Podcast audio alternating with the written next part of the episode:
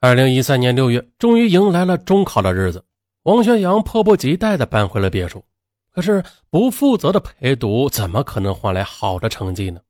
陈志明中考成绩离本市的重点高中分数线还差着三十多分，他没有办法，只能读本校的寄宿高中。王娇丽沮丧极了，她对王学阳说：“孩子不争气啊，让我太失望了。公司的事业我一时也放不开手。”那如果现在出国，那孩子和生意啊，估计我都顾不上。呃，你就继续在这里陪孩子再读三年高中吧。等他懂事一点，考上理想的大学，那我们再一起移民吧。啊！王娇丽的话让王学阳顿时掉进了冰窟窿。自己还能再熬三年吗？啊，三年这种监狱般的生活呀，他简直不敢想象。气急败坏的他，他大吵大闹。不可能啊！不是说好了两年后出国吗？你怎么能说话不算话呀？王娇丽没有好气的说啊，那是在孩子考上重点高中的前提下啊，也就奇怪了，怎么孩子平时成绩好，一到考试就跟不上啊？到底你是怎么教孩子的？啊，自觉理亏的王学阳一时语塞，但他故作强硬的争辩。啊，此后两人便开始冷战。王学阳还故伎重演，再次搬离别墅。他原以为王娇丽会像往常一样那样急切的主动的过来示好。可是这一次，他失算了。王娇丽刚开始的时候，还真的准备给王学阳打电话，可是被儿子陈志明一把给拦住了。他对母亲说：“虽然呢，我是很调皮不懂事但我不傻。这两年我也看出了你和汪学阳的关系不一般。但是呀，妈妈，他真的是不值得你托付终身的，并且呢，我也不可能接受他做我的继父，因为他他一直在忽悠你。”一直以来都是他在帮我做作业。那天晚上，陈志明把汪学阳的所作所为向母亲全盘托出。王娇丽听的是目瞪口呆，自己这两年也算是对得起汪学阳了，可没想到竟然换来如此虚伪的回报。更可恶的是啊，还为此耽误了儿子的前程。由此失望透顶的王娇丽决定啊，果断放弃这段感情。再说这边。离家出走大半个月的汪学阳迟迟没有等到王娇丽的电话，可手里的钱也快花完了。那他呢也不想找工作，他按捺不住啊，主动的给王娇丽打电话啊，表示自己想通了，看在感情的份上，愿意继续陪读陈志明三年。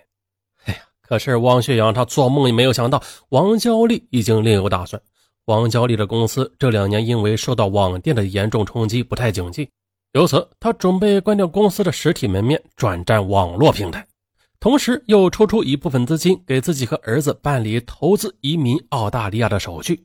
同时呢，王娇丽为了拖延时间，对王学阳敷衍道：“啊，这几天工作实在是太忙了，孩子呢也放假了。嗯，这样吧，过段时间我就来找你。”可就在汪学阳安心的等待回归别墅的日子里时，他却突然接到一位久未联系的公司同事王玉的电话。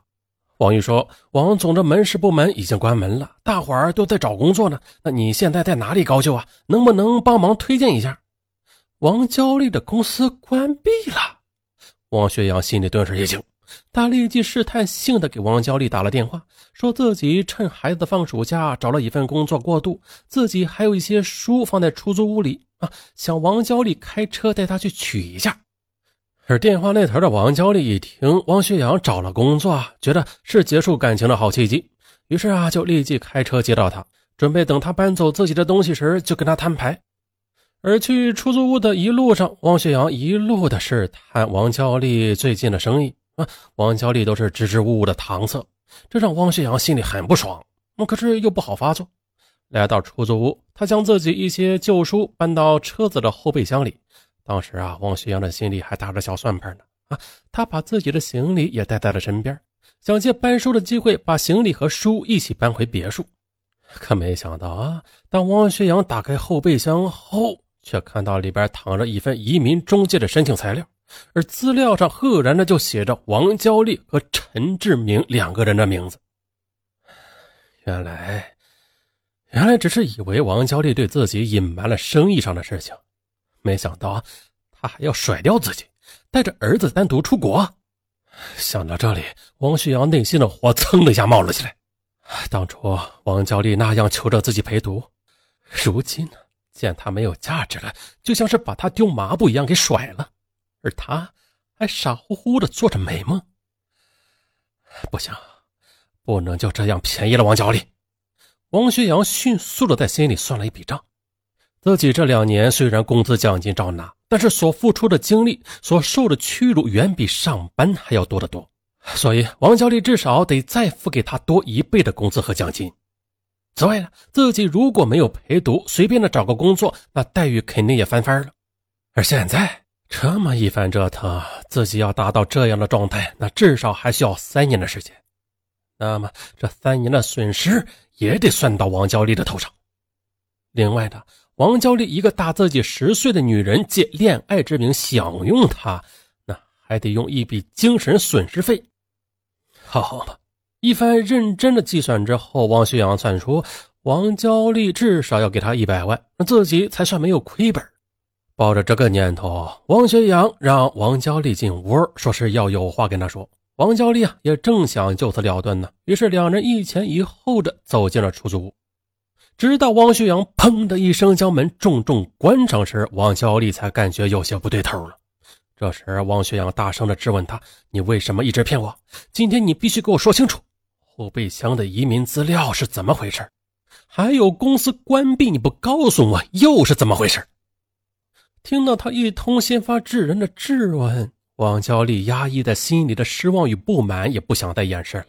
他数落起汪学阳这几年的偷懒式的陪读经，看到自己的伎俩被揭穿了，啊！汪学阳恼羞成怒，竟然啪的一声打了他一耳光，吼道。你还有脸说啊？你一个比我大十岁的老女人占我便宜，还觉得我欠你不成啊？说着呢，汪学阳便扯到了正题：你必须赔我一百万，三天之内把钱打到我卡上，否则我和你没有完。其实啊，王娇丽原本对感情还是尚存一丝留恋的，而此刻呢，这一丝留恋也是彻底的灰飞烟灭。而持聘商场多年的董事长，他也不是吃素的。他拿出了不容置疑的强硬态度，说：“你和我恋爱也好，给我儿子陪读也好，都是你心甘情愿的啊！工资奖金一分不少都发给你了，你还想怎么样？想要讹我的钱吗？我告诉你，门都没有！哼，你这种吃软饭的废物，就一个字滚！”而王学阳呢，他再也控制不住自己的情绪了，他大骂道：“你这个死骗子，贱女人！”他精算了两年的人生计划，就在这一刻彻底坍塌。坍塌的同时，一个男人的尊严也啪的一声碎了一地。他怒火中烧，随手操起茶几上一把半尺长的不锈钢水果刀，向王娇丽捅去。王娇丽见此，惊恐的想向门外跑，结果却被汪学阳一把给拽了回来，摁倒在沙发上。王娇丽先是被刺中左手，她一边呼救，一边和汪学阳奋力的扭打起来。但是受伤的她显然是敌不过汪学阳的。很快的，汪学阳就再次举刀狠狠地刺向他的颈部和胸部。隔壁的邻居听到王娇丽的求救声之后，迅速拨打了幺幺零。可民警赶到时，已经晚了。只见王娇丽已经倒在血泊中，汪学阳则瘫软在一旁。紧接着，王娇丽被紧急送往医院，可是最终因为伤势过重不治身亡。王学阳则因为涉嫌故意杀人罪而被刑拘。好了王学阳作为一个硕士，那摆在他面前的本是一条阳光大道的。然而呢，他没有用自己的经济学知识去争取锦绣前程，却执着的于成本论，一心想抄快道、走捷径。而实际上，成功是没有捷径的。只想付出最低成本的人，那付出的恰恰是最高昂的代价。好了，今天就到这里，咱们下期不见不散。